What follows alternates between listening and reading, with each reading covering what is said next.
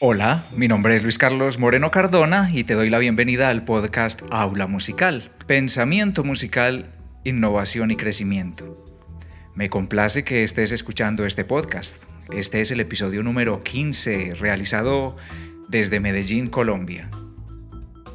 Para comunicarte conmigo lo puedes hacer buscando mi nombre o con la palabra aula musical en la red social que prefieras y también a través del sitio web www.aulamusical.com. La vida no siempre está en modo fiesta, ni los ritmos musicales están siempre en tempo alegro. Aunque en las redes sociales hay espacios en que mayoritariamente se difunden momentos con apariencia de felicidad, y aunque toda la publicidad que se consume por los diferentes medios reflejan una especie de cielo, en donde todos sonríen y el sistema luce perfecto, a pesar de eso, aún a pesar de todo esto, hay momentos para la tristeza. Así son las cosas. Parece que no hay lugar para las personas tristes. Parece establecida una pauta social en la cual el rostro y la actitud que se debe tener para el público debe ser la de la felicidad, la fortaleza y la disposición a dar. Pero en circunstancias naturales, es imposible estar siempre con el ánimo arriba. Y si por algún motivo alguien se siente mal, entonces apela a salir con el rostro de la apariencia, simulando que todo está bien, ya que la tristeza se le considera frecuentemente como una emoción que no luce bien socialmente. A los estados de ánimo decaídos se les niega, se camuflan, se esconden, se les da la espalda, se posponen, porque comúnmente se escucha decir que quien sale adelante, quien obtiene el éxito, es aquella persona que se asume fuerte, que está optimista y dispuesta a traspasar el mundo. Así que no habría lugar para los tristes. Pero quien pretende estar siempre en la posición de la felicidad es como si estuviese desempeñando un personaje que tiene un libreto esa disposición mental es actuada, solo se aceptan unas emociones y las otras son negadas, suponiendo que no hay tiempo para prestarles atención, suponiendo que no hay oportunidad de sentirse tristes o cansados, que no hay tiempo para esas pausas. Una vida así está condicionada artificialmente. La parte emotiva no tiene la opción de balancearse entonces, ser fuerte es la única opción, aunque ello implique fingir y así lograr sobresalir socialmente. Ante cualquier señal de bajón anímico, existen muchas opciones para negarse y escaparse de esa tristeza. Y estas opciones van desde mantenerse ocupados en exceso, depender constantemente de la compañía de otros, ingerir fármacos, eh, sustancias químicas, alucinógenos, el licor, y estas opciones son solo una forma de posponer o de evitarse. Reflexionar sobre sí mismo toma tiempo, pero las personas están deprisa y prefieren remedios inmediatos que con apariencia de efectividad eh, generen un enmascaramiento para evitar la sensación de tristeza. Las emociones en general son positivas, cada una trae un ritmo mental y una forma de visión para obtener aprendizajes de la vida. En el caso de la tristeza, he considerado que es un estado anímico que nos permite ver la vida en cámara lenta. Y esa forma de observación permite reflexionar sobre detalles que en otro estado anímico no sería posible. Observar sobre nuestras relaciones interpersonales, observar sobre la familia, observar sobre la escala de valores que le asignamos a lo que hacemos, y de esa manera hasta logramos reorganizar las prioridades en la vida. Cuando los ánimos no están de buen semblante, la mente resulta ser la principal causa de autocastigo. Los pensamientos actúan en contra, tienen un comportamiento autodestructivo y por ello es bueno hacer oposición a la serie de pensamientos que bombardean y mejor permitirnos analizar con lógicas y encontrarnos que en medio de todo hay otras ideas positivas que contrarrestan, que compensan. Usar la lógica puede ayudar. Se puede hacer un inventario y concluir que hay motivaciones y aspectos positivos por los que se justifica levantarse. Buscar consuelo es un recurso de doble filo. A veces lo que se obtiene puede ser completamente opuesto a lo que se espera a veces lo que se recibe de otras personas puede terminar siendo más doloroso.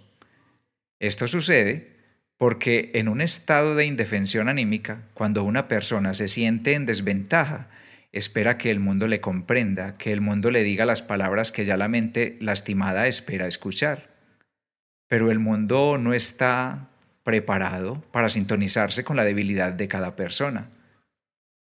Aunque en el cerebro hay una zona encargada de establecer la empatía con los semejantes de la especie, cada persona lleva tanto tiempo mintiéndose sobre sus propias tristezas que se niega a escuchar sus propias señales de bajones anímicos y por ello igual no tiene las antenas dispuestas para sintonizarse con las señales de desventura de otras personas.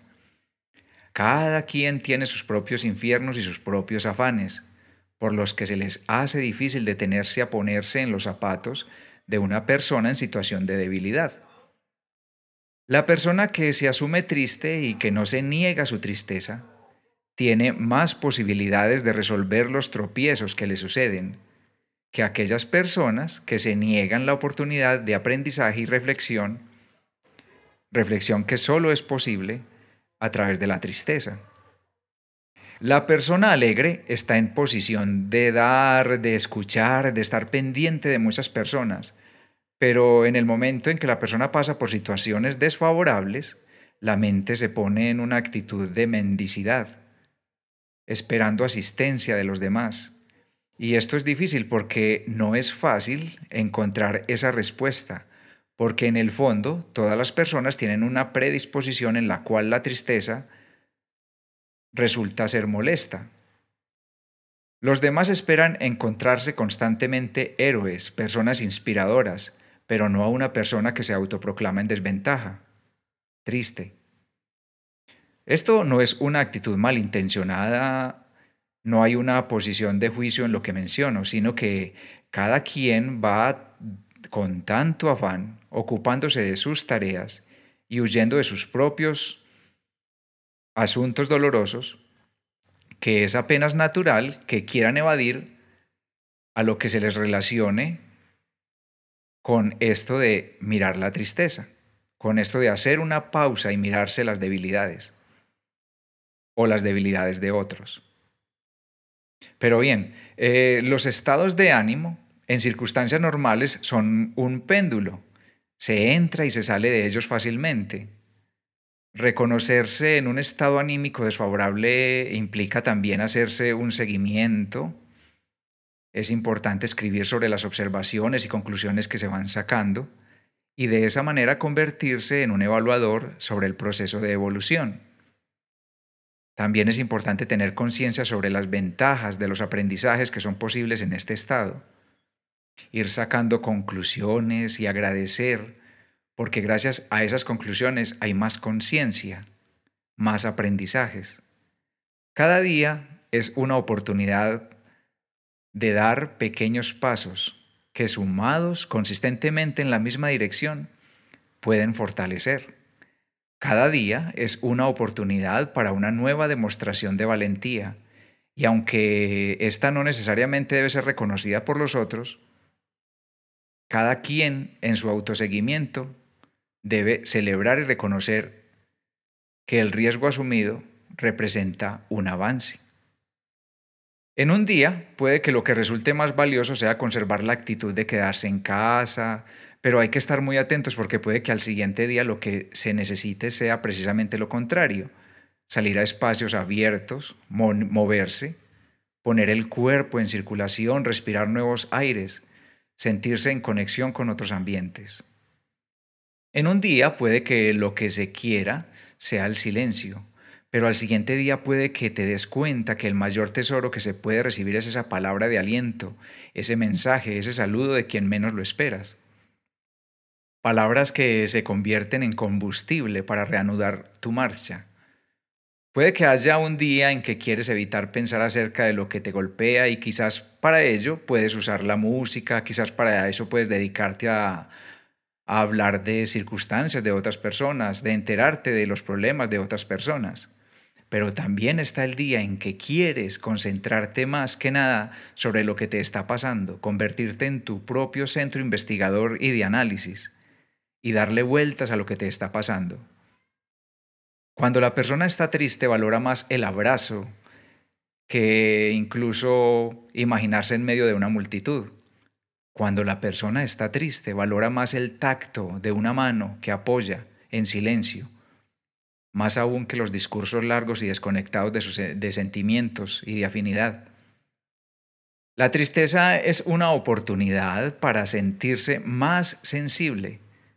Los ojos observan más, los oídos escuchan más, la mente elabora más ideas.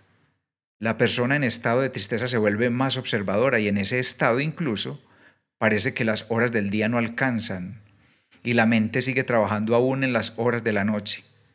El cuerpo desea descansar, escaparse de las horas del día, pero contrariamente, la mente desea seguir revisando y especulando acerca de las ideas de su tristeza. Esto es natural. Es natural que esto pase. La persona que está golpeada está fragmentada en su cuerpo, en sus conexiones nerviosas, en su disposición energética y en sus ideas. Es necesario que la mente se dedique a hacerse ese inventario de lo que se tiene, de lo que uno es, porque es la manera en la cual es posible iniciar el camino para rearmarse, para reacomodar las piezas y volverlas a poner en su lugar. Hablo de estos detalles que las personas que siempre han estado del lado positivo, que han tenido siempre la fortuna de la vida, podrían decir que estoy hablando de situaciones cursis, pero quien en algún momento ha pasado por una adversidad anímica comprenderá y verá sentido en lo que estoy diciendo. Cuando se está experimentando una temporada de tristeza, a través de ella se puede revisar la valoración que se le ha dado a la familia, a algunas amistades, se evalúan las prioridades y se establecen valores para considerar nuevas prioridades. El apoyo más importante no es el que proviene de una sola persona, sino el que uno mismo permite darse a través de la autovaloración, de los pequeños detalles que pueden venir eh, de miembros de la familia, eh, de personas eh, extrañas, externas. se valora lo que se puede aprender de personas que han vivido experiencias similares eh, la motivación que se puede recibir de personas frescas como los niños, o la inspiración que puede provenir de personas lejanas que incluso ni conocemos, pero que nos dan señales a través de lo que dicen o hacen que pueden resultar motivadoras. Realizar ejercicios de relajación es una muy buena medida para poner orden en los pensamientos y más aún lograr generar quietud y armonía emocional. Los ejercicios de relajación pueden provenir de prácticas de respiración o de yoga o de cualquier otra práctica que se te ocurra y que estimule la disposición positiva, involucrando tanto la mente, el cuerpo y las emociones. Durante la crisis son muy importantes los momentos de reflexión, tomar nota de las observaciones e ir sacando conclusiones. Las experiencias de reflexión y de lógica aportan a que la mente resuelva más rápido el remolino de ideas. Mientras más detalles logremos aterrizar al papel, menos energía invertimos en las divagaciones mentales que dan vueltas de día y de noche en la cabeza. Es importante sacar conclusiones sobre la imagen que se tiene de sí mismo, perdonarse si hay algún sentimiento de culpa sobre las posibles causas que hayan hecho que ahora se esté viviendo ese estado es importante revisar y darse cuenta que antes también se han tenido eh, momentos difíciles y se ha tenido la fortaleza para seguir adelante.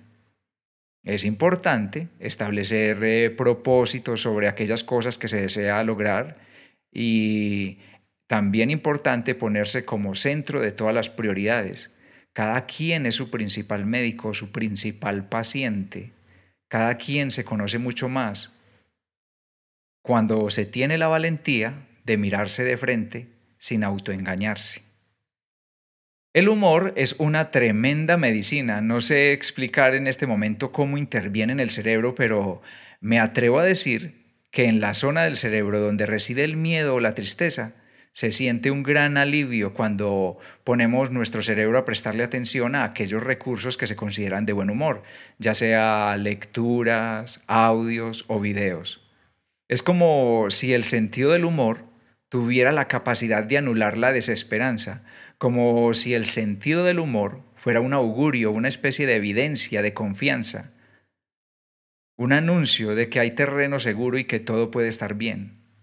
El humor es una tremenda medicina, activa reacciones eh, diferentes, opuestas a las que se activan con el miedo o con la tristeza. El humor nos libera, nos permite soltar la tensión, libera dopamina. Una carcajada aumenta la oxigenación del cerebro. El humor alimenta el estado de relajación.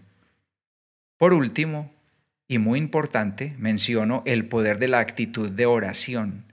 Sin importar cuál sea la creencia, sin importar cuál sea la concepción que se tenga acerca de creencias o convicciones divinas, la actitud de oración ejerce un efecto de alivio y aporta confianza. La oración puede ser vivida expresando actitudes sinceras de agradecimiento, de amor hacia los otros y expresando las convicciones sobre las conclusiones o propósitos por los cuales deseas luchar todos los días. Es fácil orar para pedir, pero la oración que dedica parte a agradecer por las oportunidades que ahora se tienen, la oración que expresa una actitud de amor hacia los otros y que expresa propósitos concretos sobre los pasos que deseas dar cada día para levantarte, independientemente de la creencia que se tenga, se experimenta inmediatamente una fortaleza. Sean escuchadas o no las oraciones sinceras, con solo ser pronunciadas, permiten una sensación inmediata de bienestar, como si éste ya fuera en sí mismo la respuesta. Espero haberte brindado información que te genere inquietudes para que consultes más sobre el tema de este día. Me despido mencionando una frase que dice, valiente no es quien no siente miedo, sino aquel que aún sintiendo miedo se atreve. Está adjudicada a Nelson Mandela. Eh, doy las gracias a Alina, a Laura, a Libardo, mi padre, a Mónica, a Ana María Restrepo, a las hermanas Gabriela, Gladys y Cristina Montoya, gracias al grupo de WhatsApp Siempre Unidos de Mamá Graciela, a los compañeros de la maestría y en especial a John Oquendo, y gracias a las bebidas de Toronjil por haber aportado en este episodio. Agrégame a tus favoritos en la aplicación de podcast que prefieras, en iTunes, en Android y reproductores en línea. Luego de elegir tu reproductor, busca el nombre Aula Musical, te suscribes y de esa manera recibirás notificaciones de mis publicaciones futuras. Puedes también descargar los episodios existentes para escucharlos más tarde, sin consumo de datos, cuando estás haciendo deporte o cuando vas en el transporte, es decir, cuando quieras y donde quieras. Deja tus comentarios en iTunes, Castbox, iBox o en la página www.aulamusical.com. Cada mensaje es muy importante. También estoy atento en mis redes sociales donde me encuentras como Aula Musical, en Instagram, Facebook, Twitter y YouTube. Mi nombre es Luis Carlos Moreno Cardona. Estamos pendientes de seguirnos encontrando en el próximo episodio y recuerda que el contenido de este día también está publicado en texto en www.aulamusical.com slash la tristeza.